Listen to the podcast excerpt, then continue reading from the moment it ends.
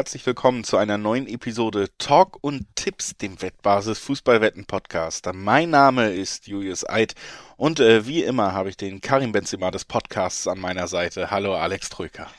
Bonjour, lieber Julius. Servus. Ja, man hört schon in der Anmoderation raus. Wir nehmen am Donnerstagmorgen auf, um über die Bundesliga zu sprechen, die jetzt am Wochenende ansteht, um direkt mal mhm. zu verraten, was in diesem Podcast passieren wird. Aber so ein kleines bisschen hängt mir zumindest äh, noch der letzte Champions League Abend nach, vor allen Dingen der zwischen Real Madrid und PSG. Äh, wir hatten zweimal ja auch einen Gast hier, Alexi Menüsch, der ja, das hat man rausgehauert, äh, vielleicht gar nicht so zufrieden ist mit dem Ausgang am Ende, den wir da gestern bewundern durften. Und es war ein, ja, einigermaßen absurdes, aber sehr ansehnliches Fußballspiel. Ähm, das heißt, meine Fußballlust ist natürlich auch äh, groß, wie selten nach, nach solchen Auftritten. Hochklassig war es tatsächlich, auf sehr, sehr hohem Niveau mit viel Drama hinten raus. Ob der Bundesligaspieltag auch so hochklassig wird, der 26. Tja, darauf blicken wir jetzt zusammen, würde ich sagen. Also wir müssen uns ja wieder von der Champions League lösen, denn es geht ja Schlag auf Schlag. Es geht ja schon wieder weiter mit der Bundesliga. Das ist richtig und das war natürlich eine fantastische Überleitung. Da äh, natürlich nochmal mein Lob an dich. Wir äh, starten in den Bundesligaspieltag nachdem ich ein paar Hinweise losgeworden bin. Sportwetten sind ab 18 nicht für Minderjährige geeignet die Angaben, die wir in diesem Podcast machen, das sind Angaben ohne Gewähr. Heißt, die Quoten können sich halt eben von Wettanbieter zu Wettanbieter noch jederzeit weiter verändern, nachdem wir drüber geredet haben. Und zu guter Letzt, Sportwetten können Spaß, aber auch süchtig machen. Und wenn das Ganze bei euch zum Problem wird, dann wendet euch doch an den Support der Wettbasis. Per Mail, per Live-Chat, wie ihr euch wohler fühlt. Oder guckt mal auf spielen-mit-verantwortung.de vorbei. Auch da gibt es erste Hilfsangebote, erste Möglichkeiten, da was zu tun für euch. So, damit haben wir also das Vorwort abgeschlossen und schon einiges wieder von der Checkliste organisatorisch und können tatsächlich direkt ins Geschehen einsteigen oder halt nicht. Denn wir sprechen über das erste Spiel des Spieltages und müssen da sagen, da ist eine Vorbesprechung am Donnerstag noch nicht wirklich möglich und zweitens ziemlich sicher auch nicht nötig. Das Spiel heißt äh, Augsburg gegen Mainz Mainz hat die Verlegung schon beantragt. Das letzte Spiel gegen Dortmund wurde verlegt. Laut eigenem Vereinsstatement stehen weiterhin eben nicht die benötigten Spieler, um eine Ansetzung zu rechtfertigen, zur Verfügung. Heißt weiterhin kein einziger Torhüter steht den Mainzern zur Verfügung spielberechtigt. Dazu eben nicht genug Lizenzspieler oder äh, Spieler, die zugelassen wären, in der Bundesliga aufzulaufen. Und das bedeutet, die Spielverlegung wurde erneut beantragt und wenn das wirklich die Situation ist, dann ist es ja auch regulatorisch in einem Rahmen, wo verschoben werden wird. Man muss trotzdem kurz erwähnen, Augsburg äh, Sportdirektor Reuter hat nach der Veröffentlichung, dass die Verlegung beantragt wurde, gesagt, da habe ich nicht gerechnet, ich gehe davon aus, dass das Spiel stattfinden wird. Also es, diesem Antrag wurde noch nicht final stattgegeben. Was man aber einfach sagen kann, ist, erstens, es ist der wahrscheinliche Ausgang, dass dieses Spiel einfach nicht stattfinden wird. Und zweitens, damit beende ich meinen Monolog und eigentlich auch schon die Vorbesprechung dieses Spiels, außer du hast noch was hinzuzufügen. Wenn, dann wird Mainz ja, mit einem Ersatz, Ersatz, Ersatztorwart und einer Mannschaft bestehend aus Spielern, die noch keine Bundesliga-Erfahrung haben, antreten in Augsburg. Das heißt, äh, da ist natürlich auch eine sportliche Einordnung schwer, weil, weil wir überhaupt diese Mannschaft nicht kennen. Wir wissen auch nicht, wer alles betroffen ist, wer fit ist, sondern es gibt immer nur diese hohen Zahlen und das, das macht es halt jetzt unmöglich und ist aber, glaube ich, auch naheliegend dann auch zu sagen, vielleicht auch nicht perfekt zu tippen, wenn man so wenig Informationen hat. Und deswegen kann man es ja auch ein bisschen abkürzen, wenn es nicht stattfindet, eh redundant darüber zu sprechen. Wenn es stattfindet, wie schon angesprochen von dir, spielt Mainz mit einem absoluten äh, Rumpfkader. Sprich, es liegt dann natürlich nahe, kurzfristig dann am Freitag oder am äh, Samstag, je nachdem, wann, wann man Bescheid weiß, ob es stattfindet, drauf zu gucken, wie die Quoten von Augsburg sind. Stand heute sind sie bei 2,50. Das ist alles, was ich zu dem Spiel sagen möchte. Also wenn es stattfindet, guckt auf euch die Augsburger Quoten an und da lohnt sich, glaube ich, schon der Tipp auf den Heimsieg der Augsburger, vor allem wenn er so hoch ist, weil, wie gesagt, Mainz voraussichtlich mit einer absoluten Rumpftruppe auftreten wird, antreten wird, sofern es stattfindet, das Spiel. Also das als Tipp, um halbwegs irgendwas hier mitzugeben, aber klar, Ausgangslage ist unglücklich für unseren Podcast. Ja, lass uns, lass uns auch schnell weitermachen. Irgendwie macht das ja auch wenig Freude, immer nur über irgendwelche Krankheitsfälle sprechen zu können und nicht über Fußball. Deswegen lass uns direkt weitergehen zum nächsten Spiel. Da können wir über Fußball reden. Wir können über das Spiel sprechen zwischen Freiburg und äh, Wolfsburg und äh, damit ja auf ein Duell, das recht spannend ist, würde ich sagen, Alex, denn wie schon oft hat sich bei mir mein, mein Tipp für Wolfsburg rentiert am letzten, im letzten Bundesliga-Podcast hier. Die Wolfsburger haben wieder gewonnen. Die Wolfsburger, Wolfsburger haben gegen Union Berlin tatsächlich gewonnen. So überraschend war das jetzt auch nicht, ne? weil Union einfach seit dem Abgang von Kruse nicht gut drauf ist. Ob es verdient war oder nicht, das lasse ich mal dich einschätzen. Ähm, ein bisschen glücklich war es aufgrund dieser einen Situation, die da abgepfiffen wurde.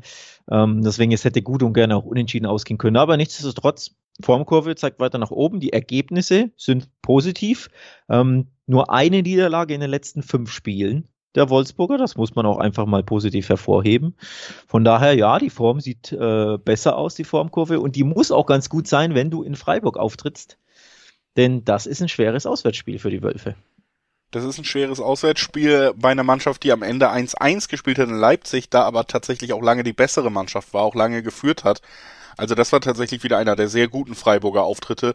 Man hat und, dann und ein für uns überraschender ein bisschen. Ne? Wir hatten ja beide auf Leipzig gesetzt. Also ja. bisschen müssen wir auch wieder den Hut ziehen vor den Freiburgern, die weiter unbequem äh, bleiben und weiter die Großen ärgern da oben. Die auch weiterhin, also die haben wahnsinnig viel in dieses Spiel investiert haben, das muss man auch sagen. Die waren ja davor über 120 Minuten im Pokal gegangen und hinten raus fiel dann ja auch noch der Ausgleichstreffer, weil man da vielleicht dann doch ein bisschen ja viel Belastung in dieser Woche hatte. Und er fiel auch, weil Nico Schlotterbeck verletzt vom Platz musste. Ne, das muss man natürlich auch erwähnen, dass das ein ganz offensichtlicher Impact ist, wenn Schlotterbeck nicht zur Verfügung steht. Der der Schlotterbeck, Nico, denn äh, das ist schon der beste Verteidiger in dieser Saison und der hält auch diesen Defensivverbund auf höchstem Niveau zusammen. Ich sage jetzt nicht, dass, dass Freiburg ohne ihn eine, ein ganzes Level schlechter ist, aber das ist schon ein Ausfall, den man merkt und äh, den man auch in dem Spiel dann auf jeden Fall gemerkt hat, als er vom Platz musste. Also das sei bei Freiburg auch nochmal erwähnt. Bei den Wolfsburgern, ja, äh, da ist, glaube ich, die Spielausrichtung weiter klar. Man wird da jetzt keine riesigen Fortschritte mehr in dieser Saison sehen. Was man aber da auch personell oder was ich da personell auf jeden Fall nochmal reinwerfen wird und seitdem stimmen die Ergebnisse ja auch auf jeden Fall, ist eben die, die vollständige Genesung und Rückkehr von Sava Schlager, der ja leider wieder eine langfristige Verletzung hatte, der aber immer, wenn er fit ist, für mich wirklich einen sehr, sehr guten Job macht und zu einem der Spieler gehört, wo, wo ich immer das Gefühl habe, der kann eine ganze Mannschaft um sich herum auch stabilisieren, da im zentralen Mittelfeld. Ja, absolut. Ähm, zu Schlotterweg noch ein Wort. Steht ja auch der Kippe für das Spiel. Also sollte man auch noch im, im am besten ähm, am Samstag vielleicht erst den Tipp abgeben, denn tatsächlich lasse ich mich ein bisschen davon beeinflussen bei meinem Tipp oder auch generell bei meinem Bauchgefühl, was diesen Tipp anbelangt, ob ähm, Schlotterbeck fit ist oder nicht. Also er steht auf der Kippe, wenn er ausfällt, herbe, herbe Schwächung für, für die Freiburger, dann kann ich mir ein Unentschieden gut vorstellen, weil dann sehe ich das Wolfsburger Tor ähm, und dann gehe ich so Richtung 1-1. Wenn er aufläuft, tendiere ich dazu zu sagen, Freiburg gewinnt das knapp. Also so ein knappes 1-0 beispielsweise oder vielleicht ein 2-1. So blöd das klingt, ne? Es ist nur Schlotterbeck, nur von den Freiburgern. Das ist jetzt nicht Lewandowski oder nicht Haaland oder so, aber trotzdem irgendwie beeinflusst das ein bisschen mein Tipp, die Personalie. Ja, kann ich aber absolut nachvollziehen. Deswegen habe ich ihn ja eben auch nochmal so herausgehoben, weil, weil das sicherlich was ist, was auch Einfluss haben könnte.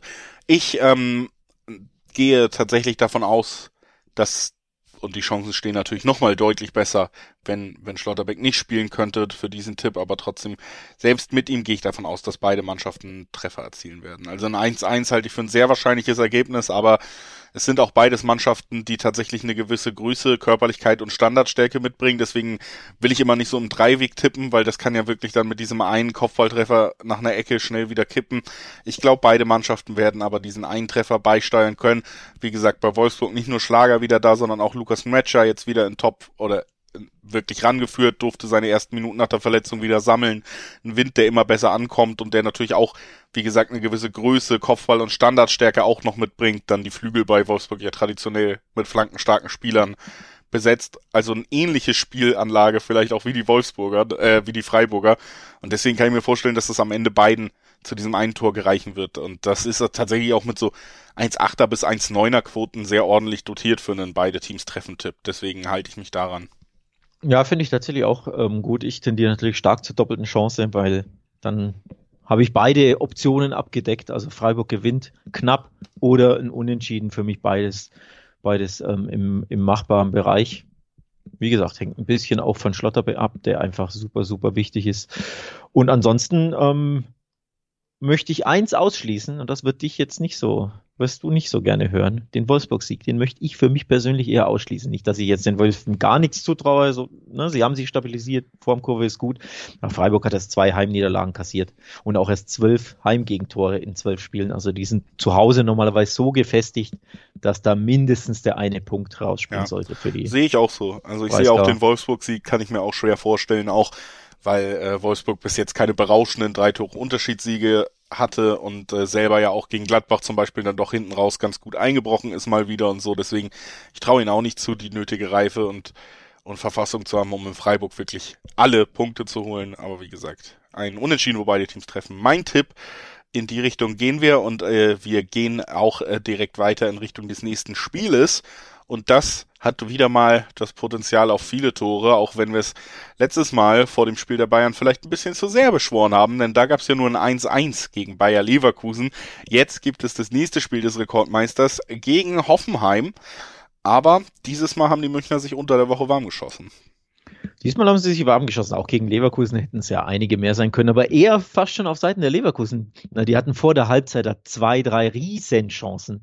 Ähm, wenn sie da 2-1 in Führung gehen, ähm, weil sie müssen für mich in Führung gehen, so, so groß war die, waren die Chancen, dann wecken sie die Bayern natürlich in der zweiten Halbzeit noch mehr auf, weil, weil wenn Bayern ne, mit, mit Rückstand in die Kabine geht, siehst du dann eine ganz andere zweite Halbzeit. Und so hatte ich das Gefühl, dass beide irgendwo unterm Strich mit dem 1-1 zufrieden waren, leben konnten, okay waren und dann plätscherte es dem entgegen. Aber wenn da Leverkusen eine dieser zwei, drei Hochkaräter nutzt, dann glaube ich, bekommst du die Tore, die wir prognostiziert haben. Also Over 2,5 sowieso, aber dann wirklich auch Over 3,5 etc.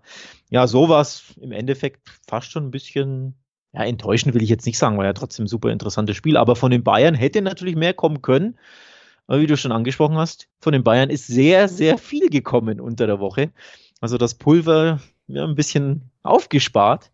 Und leider, sage ich mal, mussten die Salzburger ein bisschen drunter leiden. Und ähm, wenn Bayern ins Rollen kommt, wenn sie Bock haben, wenn sie, wenn offensiv sie im Flow sind, dann kann einiges passieren. Ja, auch das hat man eben eindrücklich gesehen. Sieben Tore gegen Salzburg erzielt, äh, Viertelfinaleinzug klar gemacht, souverän, dann am Ende doch. Und ähm, ja, so ein bisschen das Fragezeichen, was für ein Gesicht wir jetzt wieder in der Bundesliga sehen. Es geht ja gegen eine der besten Mannschaften dieser Saison. Dabei bleibe ich bei diesem Urteil. Hoffenheim empfängt die Bayern und äh, da habe ich auch schon öfter erwähnt, selbst die Spiele, wo man verloren hat in letzter Zeit. Es gab diese eine Reihe von, von drei Niederlagen am Stück, hat man sehr guten Fußball gespielt und das rentiert sich jetzt auch weiterhin in der Tabelle, steht man eben jetzt wieder nach vier Siegen in Folge. Ne? Also man hat direkt wieder diese Siegesserie angeschlossen. Äh, steht man auf einem Champions League Platz, hat mittlerweile auch äh, zwei Punkte Vorsprung auf die Leipziger, die ja nur unentschieden gespielt haben. Also hat er am letzten Spieltag sogar einen kleinen Sprung nochmal gemacht. Und ganz ehrlich, es ist auch verdient, wenn man sich das, das Hoffenheimer Spiel seit November, Dezember anguckt. Wie gesagt, das, ich spare gerne mit Lob in diese Richtung, aber ich finde, fußballerisch muss man diese Mannschaft wirklich zu den, zu den besseren beziehungsweise besten Mannschaften dieser Liga mit Leverkusen, mit Bayern einordnen in diesem Jahr. Und deswegen ist es ja durchaus spannend, weil äh, hier auf, äh, auf Bayern eben auch eine Mannschaft läuft, die spielerisch dazu in der Lage ist, Umschaltmomente zu nutzen, die man immer bietet, die man auch gegen Salzburg geboten hat. Ne? Also auch Salzburg hätte ja in der zweiten Minute schon fast in Führung gehen ja. können. Es war ähm, ein Spiel, das komplett in Bayerns Richtung gekippt ist, natürlich auch, weil sie effektiv sind, weil sie die individuelle Klasse haben, aber ja, so richtig hundertprozentig sattelfest, und das hört sich vielleicht blöd an als Urteil, wirkte auch das 7-1 nicht. Nee, ähm, Salzburg hätte tatsächlich am Anfang der Partie zwei Tore sogar schießen können. Also eins haben sie ja dann geschossen hinten raus, wo es, wo es egal war, aber am Anfang hätten sie die Bayern da wirklich richtig ärgern können. Also ich glaube, Platz wird auch Hoffenheim wieder bekommen. Das ist jetzt keine bahnbrechende News, die ich da verkünde.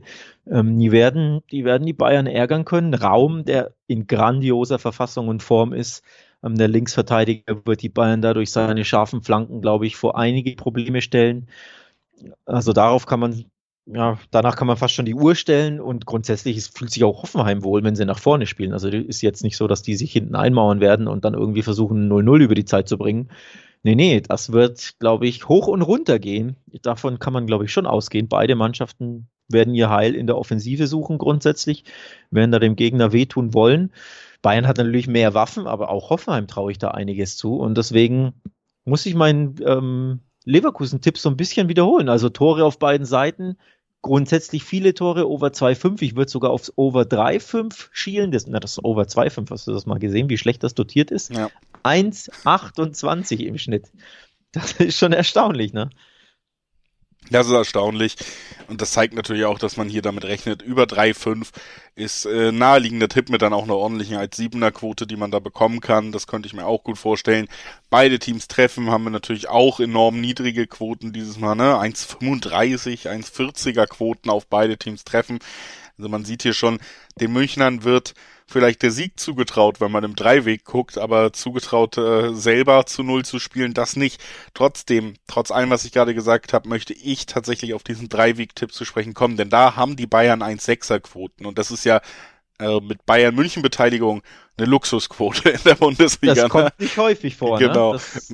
Und, und diese Chance möchte ich nutzen, dass es sich mal lohnt, auf den Bayern-Sieg zu tippen. Am Ende, ja, wir haben natürlich trotzdem das 7-1 gesehen, auch zu was sie in der Lage sind und wenn, wenn sie das wieder halbwegs umsetzen können, dann schadet auch das eine oder die zwei Gegentore nicht, wenn Lewandowski einen guten Nachmittag hat.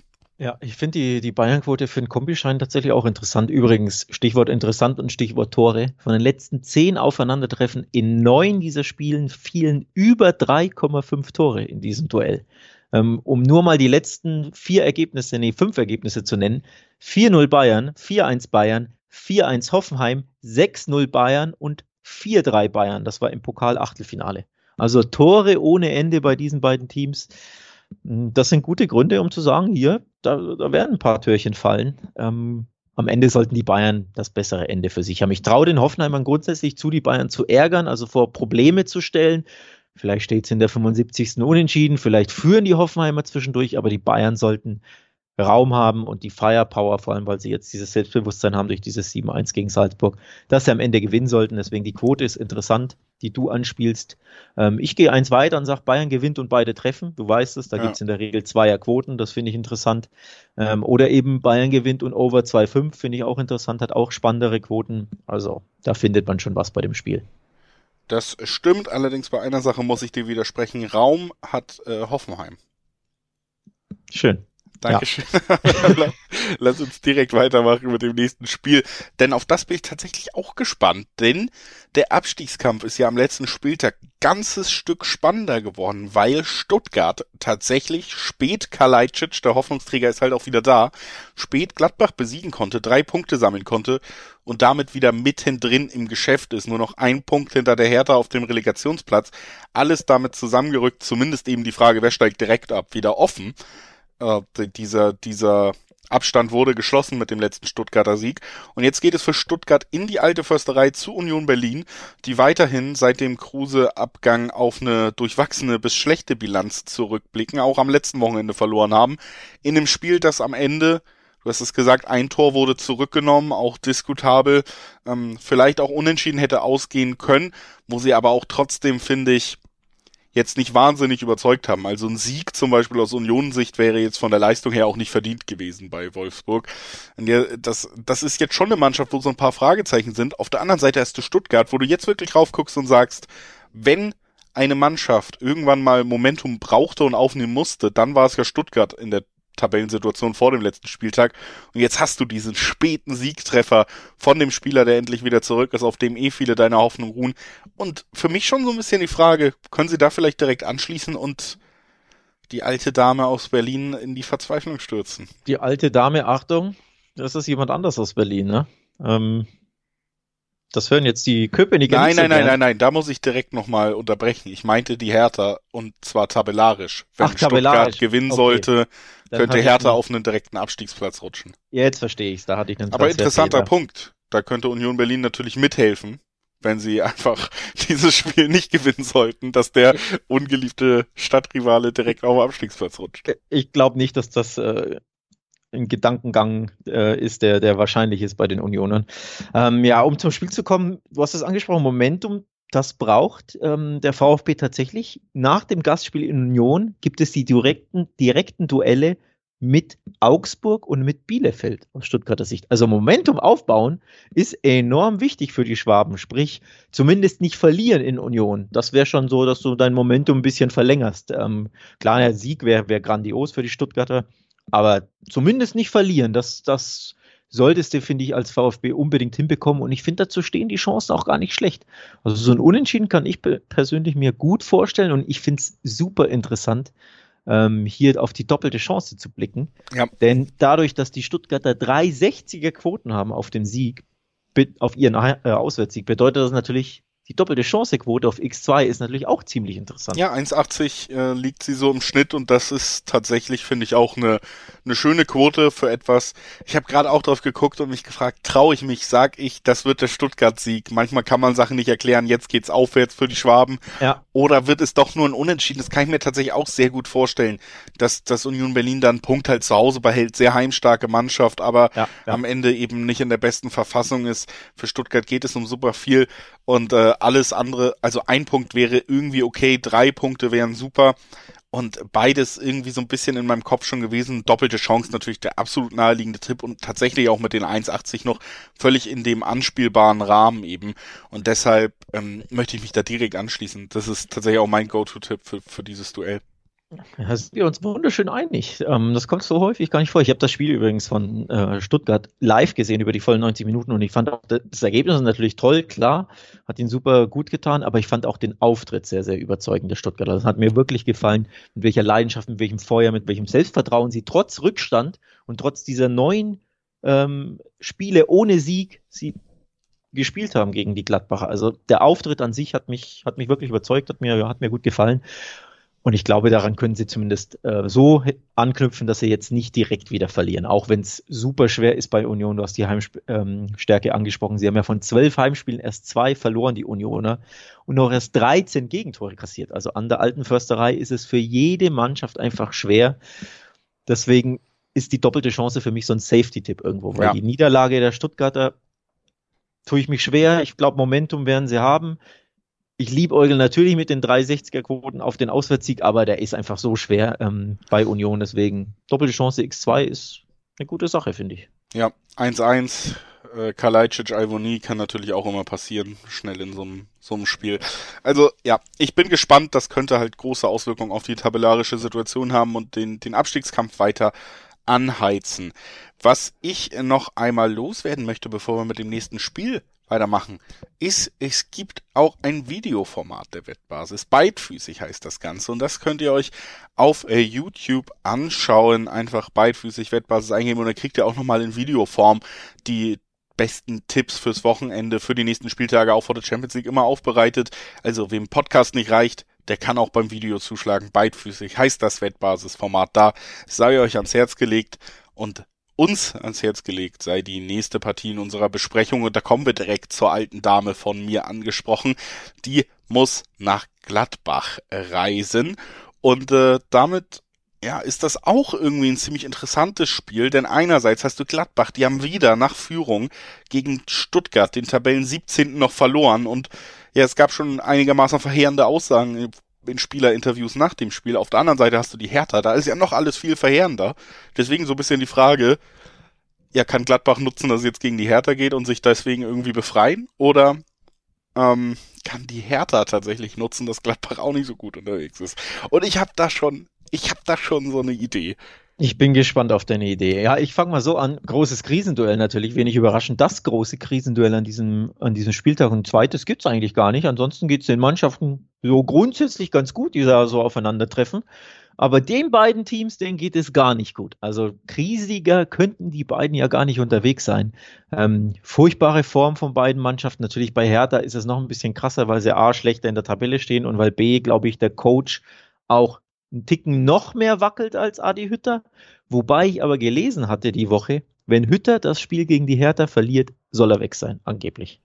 Weiß nicht, ob es stimmt, ich bin ja jetzt so nah nicht dran, aber das waren so die, die Rumors, die, die Dinge, die ich so gelesen habe in der Woche. Also für beide Trainer, Korkut und Hütter, könnte das wirklich das Endspiel sein. Verlierer ist weg. Ja, das 7 Millionen Ablöse für Hutter, dann Niederlage gegen Hertha. Es wären nicht die ersten Millionen, die dieser Verein schluckt, ne? ähm, auf jeden Fall Hertha, muss man aber auch nochmal sagen, ist der größere Chaos-Club. Immer noch. Auch wenn es bei Gladbach nicht rund läuft, auch wenn der Trainer mittlerweile zur Disposition steht, auch wenn man ja merkt, dass der Kader unzufrieden ist. Es soll ja auch Grüppchenbildung im Kader geben eben. Also auch das wurde ja sogar relativ klar von Christoph Kramer nach dem Spiel angesprochen. Muss man sagen, dass der bei der Hertha dann doch nochmal ein Level mehr los ist, wenn man drauf guckt. Ne? Also zuletzt gab es jetzt die Info, es sollte eine Doku geben, ähnlich wie diese All-or-Nothing-Sachen äh, über das Team. Das Team sollte begleitet werden. Die wird jetzt zurückgezogen, weil der Verein das doch nicht zeigen will. Der Investor Lars Windhorst und seine Investmentgruppe sind super unzufrieden und wettern auch öffentlich wieder kündigen für die nächste Mitgliederversammlung etwas an. Der Verein antwortet wütend in einem Pressestatement öffentlich. Also auf und neben dem Platz, auf dem Platz, äh, Taifun Korkut hält eine mitreißende Kampfesrede. I'm here until shit, sagt er zu den Spielern. Ähm, also Hertha ist mehr und mehr, muss man tatsächlich sagen, ein wirklich ein Meme-Verein.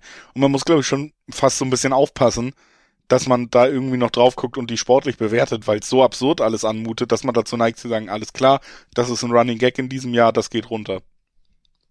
Ja, ähm, ich weiß gar nicht, ich will auch gar nicht zu sehr über die Hertha sprechen. Wir haben, wir haben hier häufig darüber gesprochen, ähm, dass dieser Verein ja, massive Probleme auf allen Ebenen hat.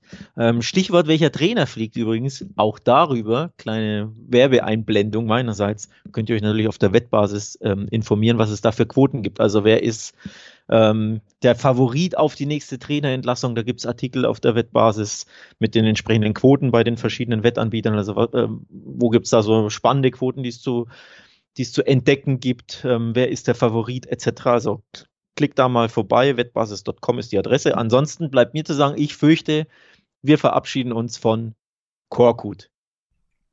Ja.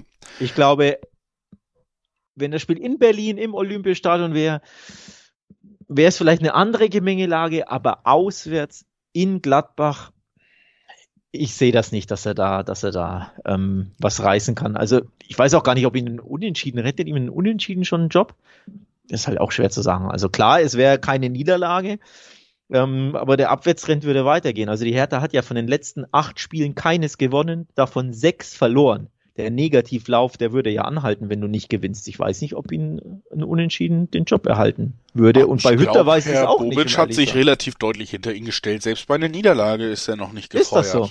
Ist das so?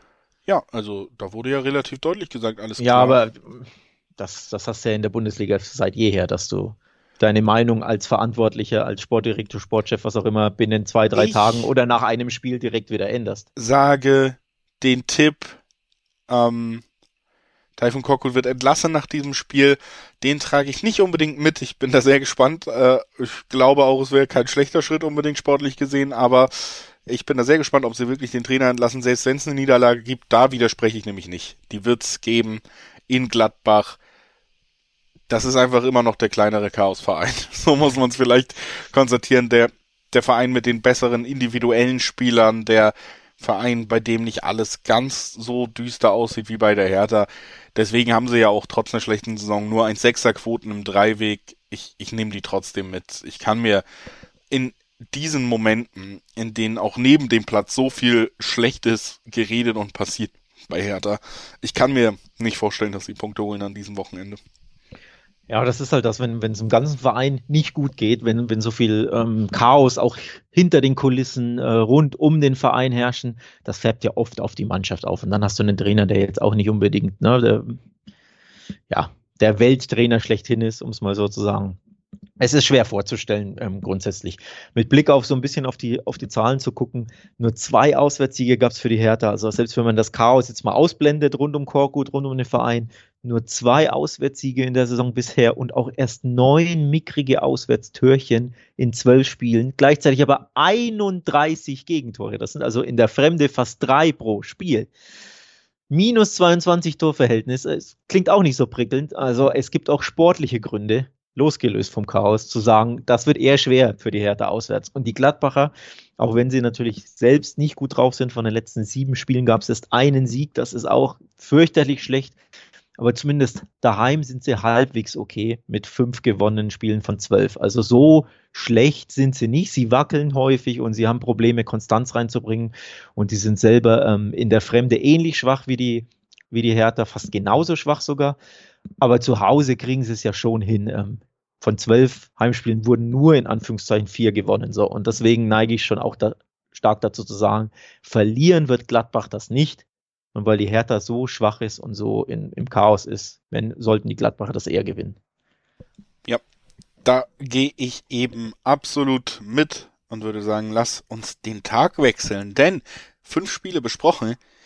Das heißt, eigentlich sind wir noch mitten am Samstag an einem normalen Tag. Aber nee, es gibt einen vollen Sonntag an diesem Wochenende. Vier Spiele gibt's am Wochenende am Sonntag zu beobachten. Und das erste Spiel, das wir da besprechen wollen, das ist das Duell zwischen Leverkusen und Köln. Direkt ein kleiner Warnhinweis, Alex, spar dir irgendwelche Derby-Bezeichnungen. Es ist keins. Es ist ein Derby. Es, es ist keins. Es, es, muss ein Derby sein. War, nee, das müssen die Fans immer noch selber entscheiden. Und ich habe mich hier in Köln umgehört. Es ist auf keinen Fall ein Derby dieses Spiel.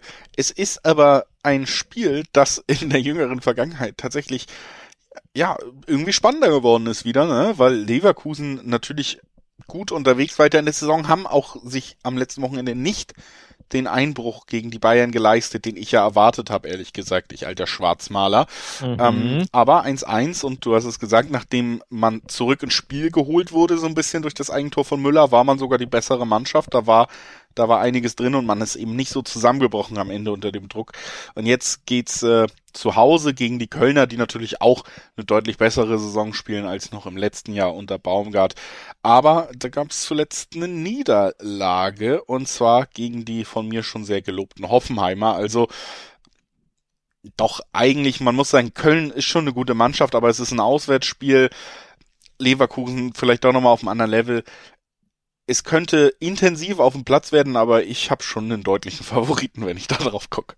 Ja, verständlicherweise natürlich. Ähm, die Kölner sie spielen weiterhin eine tolle Saison, aber sie sind ultra unkonstant in den letzten, was, neun, zehn Spielen. Also da folgt ja immer wieder Niederlage auf Sieg, auf Unentschieden, auf Niederlage und so weiter. Also 0-4 Bayern, 2-2 Wolfsburg, dann gegen Freiburg gewonnen, dann in Leipzig verloren, dann wieder gegen Frankfurt gewonnen, dann ein enttäuschendes Unentschieden gegen Fürth und jetzt die Niederlage gegen Hoffenheim. Also das ist ja wirklich Rollercoasterig. Du weißt nie, was du bekommst bei den, bei den Kölnern. Ich fürchte, ich kann ahnen, was wir bekommen werden, nämlich das dritte Spiel in Folge, das Köln nicht gewinnt. Also zuletzt unentschieden in Fürth, Niederlage gegen Hoffenheim. Sprich, wenn sie nicht gewinnen, dritte in Folge und damit rechne ich felsenfest. Also gewinnen werden sie in Leverkusen nicht, da lege ich mich fest. Und einen Punkt holen kann ich mir auch nicht vorstellen. Ähm, überrascht dich natürlich nicht. Leverkusen hat mir jetzt ein bisschen imponiert bei den Münchnern, muss ich echt sagen. Die erste halbe Stunde war schwach, war Leverkusen Rick gegen die Bayern. Also da sah es ja eher wieder nach 0-5, 0-4 etc. aus.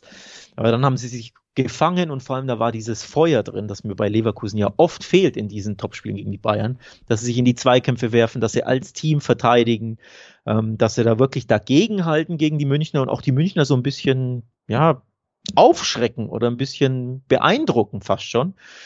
Deswegen, mich persönlich hat Leverkusen in München durchaus beeindruckt, auch wenn so viele Chancen dann nicht mehr gab in der zweiten Halbzeit. Aber die Leistung hat mir imponiert und ähm, darauf sollten sie einbauen. Und dadurch, dass die Kölner so ne, unstetig sind, sollte am Ende der Leverkusen-Sieg bei rumspringen vor allen Dingen eben auch Köln auswärts durchaus ein Faktor. Sehr heimstark in diesem Jahr auch oder in dieser Saison unterwegs. Jetzt ist es eben auswärts anderes Stadion, auch wenn der Anreiseweg natürlich ein kurzer bleibt. Weil es ein ist, Derby ist vielleicht? Weil es ein Nachbarschaftsduell, Nachbarschaftsduell ist. okay. Ähm, aber wie gesagt, ich bin da eigentlich völlig bei dir und ich mache da auch direkt mal äh, den den Trücker Spezial und sag, das Ding gewinnt Leverkusen, kassiert aber ein Gegentor. Das heißt, ähm, man kann das kombinieren, um die, die Quote im Dreiweg, die 1,6 ist auf Leverkusen, ein bisschen zu verschönern noch, indem man mhm. sagt, beide Teams treffen, kombinieren wir da so mit rein.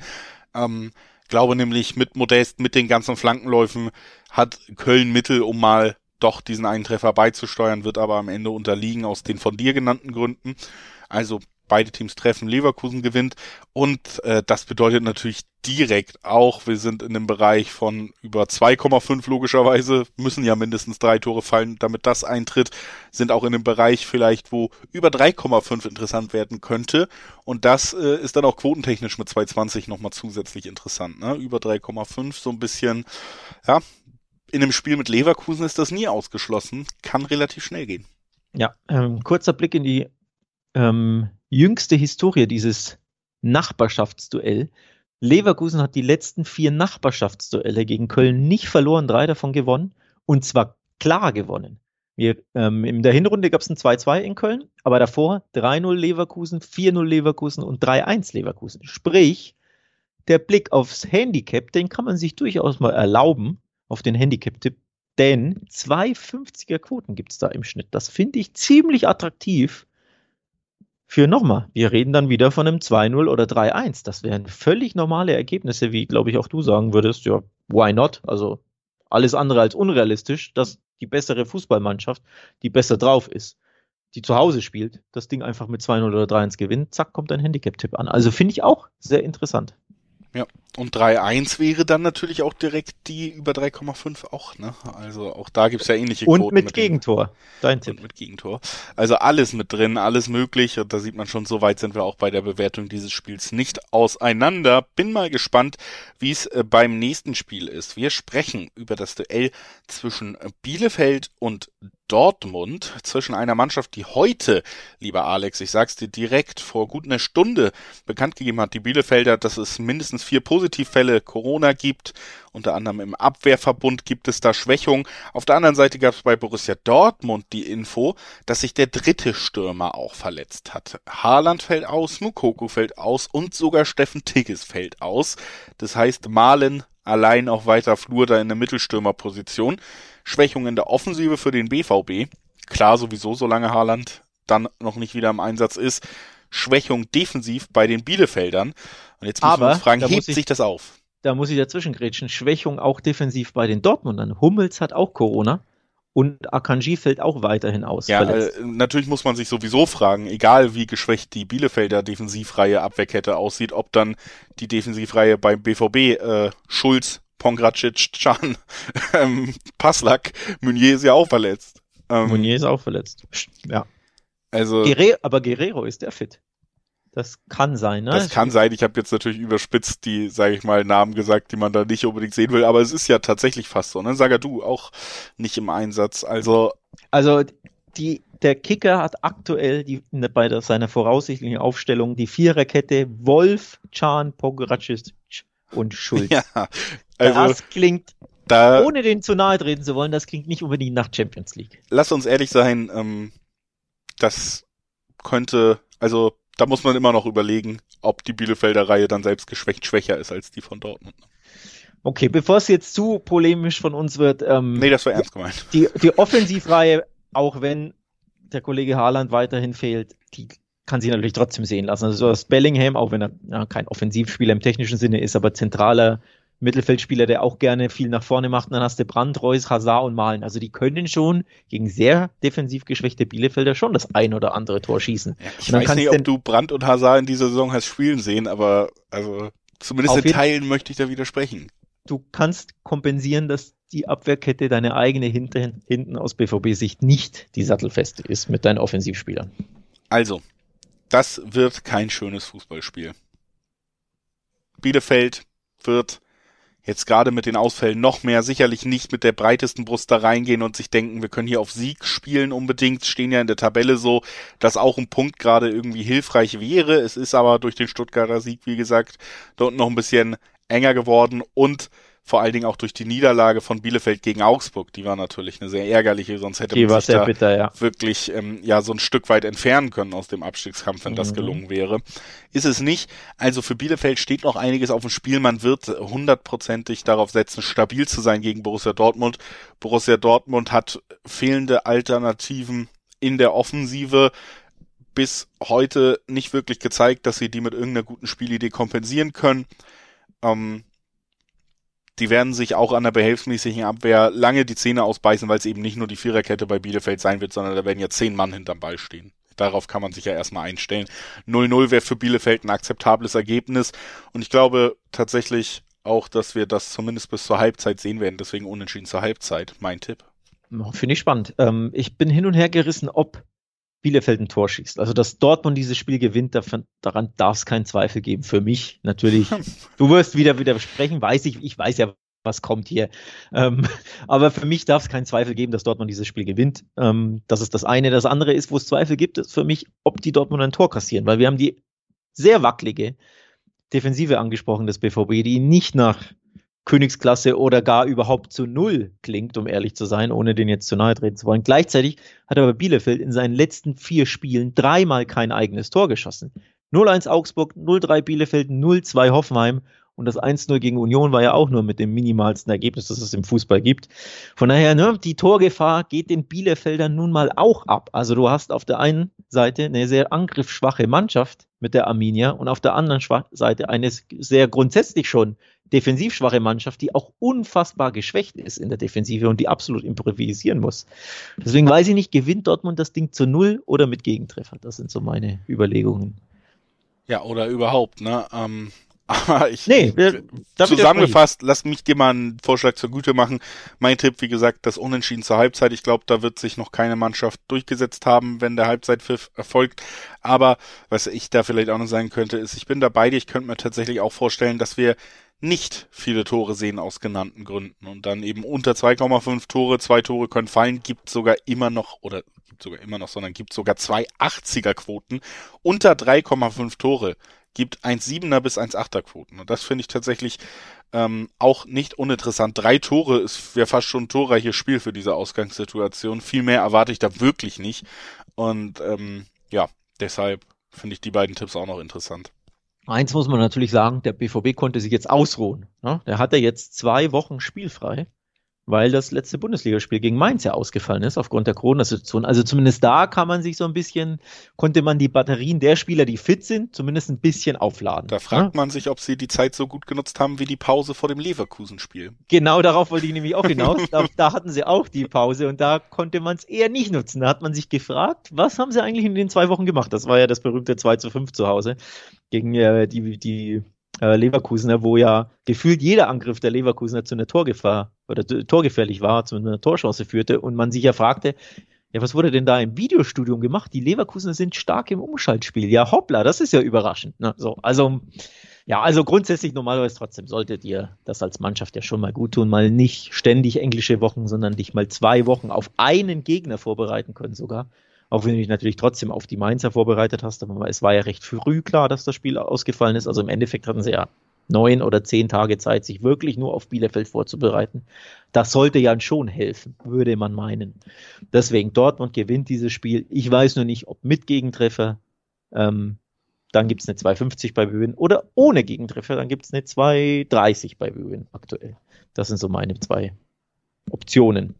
Ja, kann ich auch beide nachvollziehen. Wie gesagt, meine Tipps bin ich ja schon im Laufe des Gesprächs quasi losgeworden. Könnte mir einen sehr guten Unentschieden zur Halbzeit zum Beispiel vorstellen, dass es ein bisschen zäh losgeht zwischen diesen beiden Teams. Äh, Sprung weiter zu einer Mannschaft, bei der es in der Liga zäher läuft als in der Euroleague, kann man jetzt konstatieren, denn dankbarerweise hat Frankfurt schon am Mittwoch gespielt in der Euroleague und wir können es tatsächlich mal mit in diesen Podcast schon mit reinnehmen, die Euroleague-Spiele. Und sie haben gut gespielt bei Betis, ja, wo ja. wir uns ja sehr unsicher waren, ob man da auswärts wirklich was holen kann als, als Frankfurt. Haben sie am Ende sehr gut performt, würde ich behaupten. Ja, ähm, sie haben um es mit dir zu sagen, drei Punkte geholt. Wenn das natürlich in, äh, in Co-Spiel nicht geht, aber sie haben gewonnen in Betis, das hat mich sehr überrascht. 2 zu 1 ähm, lautet das Ergebnis und es ist knapper, als das Spiel dann eigentlich war. Sie hätten locker zwei, drei, vier, also zwei haben sie ja, drei oder vier Tore erzielen können, wenn nicht sogar müssen. Allein Santos Boré elf Meter verballert und noch zwei richtig, richtig gute Chancen ausgelassen. Ähm, also die SGE hätte da sogar noch höher gewinnen müssen das Spiel war wirklich erstaunlich gut, der Frankfurter für mich, denn in der Bundesliga tun sie sich ja seit jeher schwer. Und so richtig erklären kann ich mir das nicht, aber in Europa, da fühlen sich die Frankfurter, warum auch immer, einfach wohler.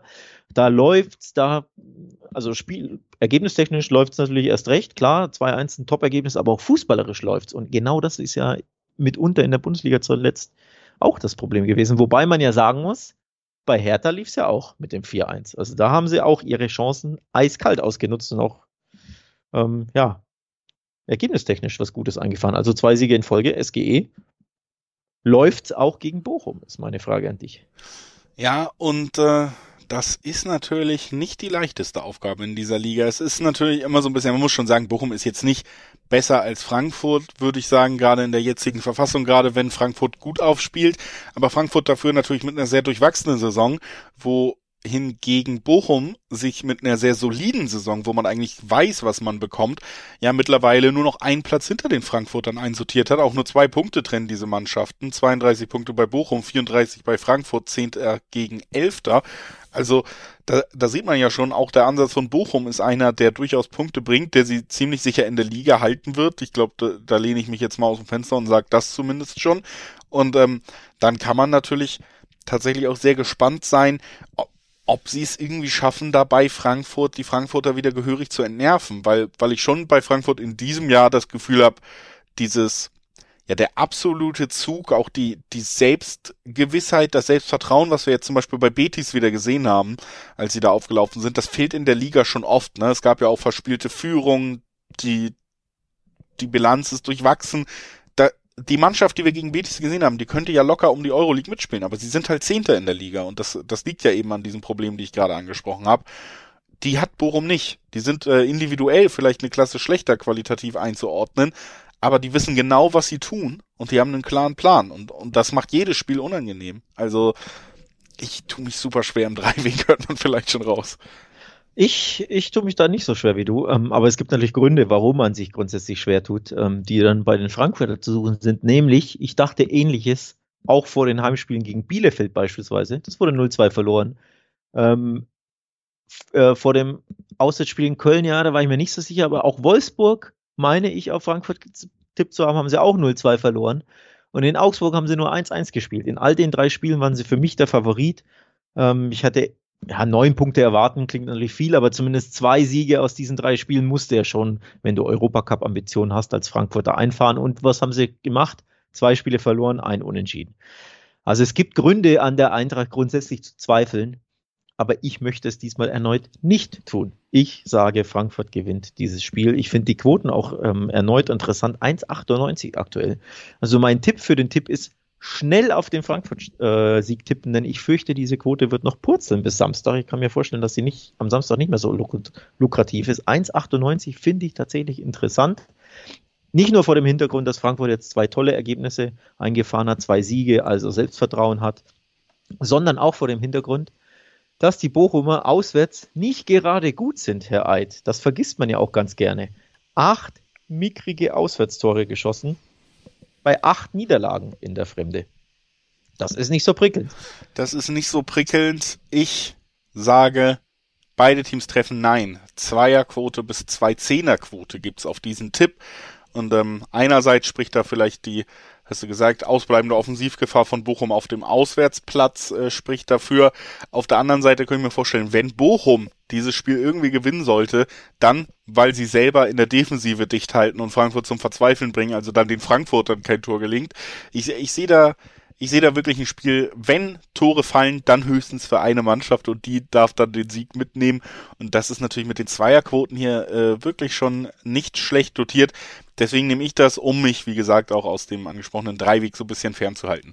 Aber das, das ist mein Tipp. Und äh, damit ist der erste Aufsteiger dieser Saison besprochen mit den Bochumern. Wir haben noch den zweiten Aufsteiger in petto. Die Vierter, eine sehr heimstarke Mannschaft, wenn man auf die letzten Spiele schaut. Empfangen die Leipziger, die ihre Pflichtaufgabe in der Euroleague schon sehr souverän äh, erledigt haben. So kann man es vielleicht zusammenfassen. Die Vierter, also ja, ich ich kann es nur immer wieder betonen, gefallen mir in den letzten Spielen gar nicht so schlecht. Leipzig natürlich aber auch nicht weiter auf dem aufsteigenden Ast, aber eben diese, dieses 1 zu 1 zu Hause gegen Freiburg nur, wo man über 60 Minuten, würde ich sagen, auch ganz schön hinterher lief, die schwächere Mannschaft war und deshalb jetzt ja auch wieder diese zwei Punkte Rückstand auf die Hoffenheimer hat, die beim erklärten Saisonziel Champions League Platz im Weg stehen. Also ich glaube schon, weiter aus RB-Sicht, gerade nachdem man jetzt die Aufholjagd so fast geschafft hat, wenn man nur Fünfter werden würde, wäre es eine sehr enttäuschende Saison am Ende. Man sieht sich da schon regelmäßig in der Königsklasse zu Gast. Und das heißt, Fürth muss ein absoluter Pflichtsieg für, für Leipzig sein aus ja. dieser Perspektive. Gerade weil Hoffenheim eben weiter marschiert, ne? Und weil Hoffenheim Punkte liegen lassen könnte in Bayern. Also alles spricht dafür, dass, dass Leipzig hier alles auf Sieg setzen wird. Und dann muss man sich schon fragen, was kann Fürth da überhaupt entgegensetzen? Absoluter Pflichtsieg für, für die Leipziger, vor allem vor dem Hintergrund, sie hatten keine englische Woche, weil sie am grünen Tisch gegen Spartak Moskau weitergekommen sind. Also konnten sich ausruhen, keine Doppelbelastung, konnten den Gegner in Ruhe scouten. Ähm, ich glaube, das wird ähm, den Leipziger schon sehr zugutekommen. Ähm, nichtsdestotrotz, ich möchte jetzt nicht zum wiederholten Mal den Fehler machen oder man sollte nicht zum wiederholten Mal den Fehler machen, die, die Fürther zu unterschätzen, denn die haben sich absolut konsolidiert, auch wenn sie gegen Bochum knapp 1-2 verloren haben im Aufsteigerduell. Aber das ähm, finale Gegentor, das zweite, war ja wieder so ein unglücklich abgefälschter Ball, der dann im eigenen Netz ähm, zappelte, wie schon gegen Wolfsburg. Also da hatte Fürth auch Pech. Dieses Spiel kann auch easy unentschieden ausgehen. Ähm, und dann wäre das auch ein guter Punktgewinn für die Fürther, wo man erneut sagt, ja, guck an, die können immer besser auch mit sehr guten Mannschaft oder mit guten ähm, Bundesligamannschaften mithalten. Gegen Köln beispielsweise haben sie ja zu Hause davor auch 1 zu 1 gespielt. Nur dann 1-1 in Bochum spielst, die unfassbar heimstark sind, wäre das schon ein kleines Ausrufezeichen, dass du irgendwo schon die Bundesliga-Klasse hast. Nur halt, dass du viel zu spät aufgewacht bist, nämlich erst in der Rückrunde. Ja, leider ist das, wie gesagt, so, ne, bei den, bei den Fürtern, aber ich gehe da völlig mit, dass ich sie mittlerweile auch auf dem Level sehe, wo sie auch gegen Leipzig eine stabile Leistung zeigen können. Und wie gesagt, sie sind ja mittlerweile richtig heimstark geworden. Es war ja in der Hinrunde fast dieser Running Gag, schaffen sie es überhaupt den ersten Bundesligasieg der Historie abzuliefern in dieser Saison. In der letzten Bundesliga-Saison von Fürth ist es ihnen nämlich nicht gelungen, überhaupt ein Spiel zu Hause zu gewinnen. Dann hat es geklappt und jetzt ist diese Mannschaft eben stabil und man muss auch sagen, mit Gotta hat man da einen Kapitän, einen, Torjäger, der auch die Verantwortung für diesen Part des Spiels übernimmt und äh, sehr gut übernimmt in den letzten Partien. Ne? Also ich, ich finde schon, dass Fürth mittlerweile spielt wie eine Mannschaft, die sich berechtigte Hoffnung auf den Klassenerhalt hätte machen können, aber es sollte halt eben nicht sein und jetzt mit den letzten Ergebnissen, die eben trotzdem am Ende ja, nicht, nicht gut waren, nicht viele Punkte gebracht haben. Zuletzt 2-1 Niederlage bei Bochum, muss man auch sagen, das schwächste Spiel der Vierter in der jüngeren Vergangenheit, da sah man wieder nicht so gut aus.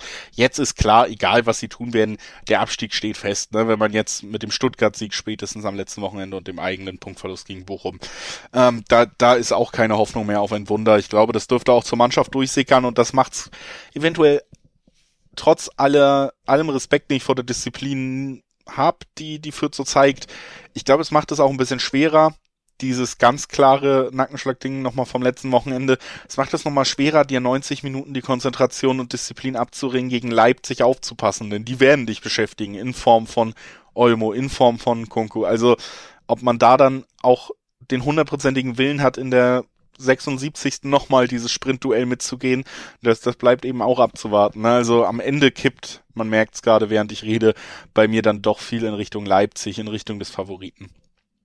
Also ich zweifle am Leipzig-Sieg tatsächlich nicht, auch wenn man betonen muss, wie du schon völlig richtig gesagt hast, führt in der Rückrunde ziemlich gut unterwegs, nur drei der acht Rückrundenspiele verloren. Das ist ja gar nicht so schlecht für die Franken. Ähm, aber die Leipziger sind die beste Rückrundenmannschaft der Bundesliga. Sechs der acht Rückrundenspiele gewonnen, eine Niederlage, ein Unentschieden und erst sieben Gegentore.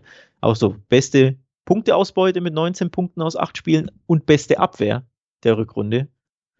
Das spricht schon irgendwo für Leipzig. Ansonsten spricht natürlich auch die individuelle Klasse dafür, wie gesagt, dass sie keine Doppelbelastung hatten, ähm, können sich Olmo und Kunku ein bisschen ausruhen. Das wird ihnen, glaube ich, auch ähm, zugutekommen.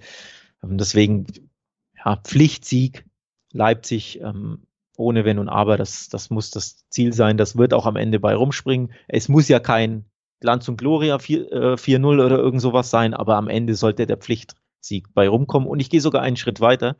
Ich sage, Leipzig gewinnt das zu null. Ja. Und zwar aus folgendem Grund weil ich gegen den Trend tippe sozusagen. Die Fürther haben in den letzten Spielen, sieben Spielen, immer mindestens ein Tor geschossen. Das finde ich absolut erstaunlich. Und ich sage, irgendwann muss das mal aufhören. Also kannst ja nicht ständig als so eine kleine Mannschaft, der Tabellenletzte etc immer weiter treffen. Irgendwann muss er ja mal wieder zu Null verlieren und deswegen sage ich, jetzt passiert es mal wieder gegen ja, Leipzig. Schließe ich mir an, ist tatsächlich auch der Tipp, den ich mir hier hingelegt habe. Weil Leipzig gewinnt und die Quote reicht uns nicht, deswegen polstern wir das so ein bisschen auf, gucken, treffen beide oder treffen beide nicht äh, so ungefähr. Und dann sage ich, ähm, also oder treffen nicht beide. So rum hört es sich besser an und logischer, wie der Tipp gemeint ist. Und ich sage auch, Leipzig gewinnt zu null, schließ mich an und schließe diese Episode ab. Alex, es ging ruckzuck vorbei. Bundesliga ist vorbesprochen. Und ähm, ja, ich, ich wünsche allen Zuhörern, dass sie ein schönes Fußballwochenende vor sich haben, viel Spaß mit dem Podcast hatten und viel Spaß mit der Bundesliga haben. bis wir uns dann Montag wiederhören, denn da stehen natürlich die restlichen Partien der Königsklasse auf dem Plan. Das Achtelfinale muss auch von allen anderen Mannschaften noch beendet werden, nicht nur das spektakuläre PSG Real Madrid, sondern wir werden auch noch unter anderem den amtierenden Champions League-Sieger Chelsea im Einsatz sehen. Da wollen wir drüber sprechen, da werden wir drüber sprechen. Das tun wir am Montag in der nächsten Folge Talk und Tipps. Bis dahin, passt auf euch auf. Tschüss.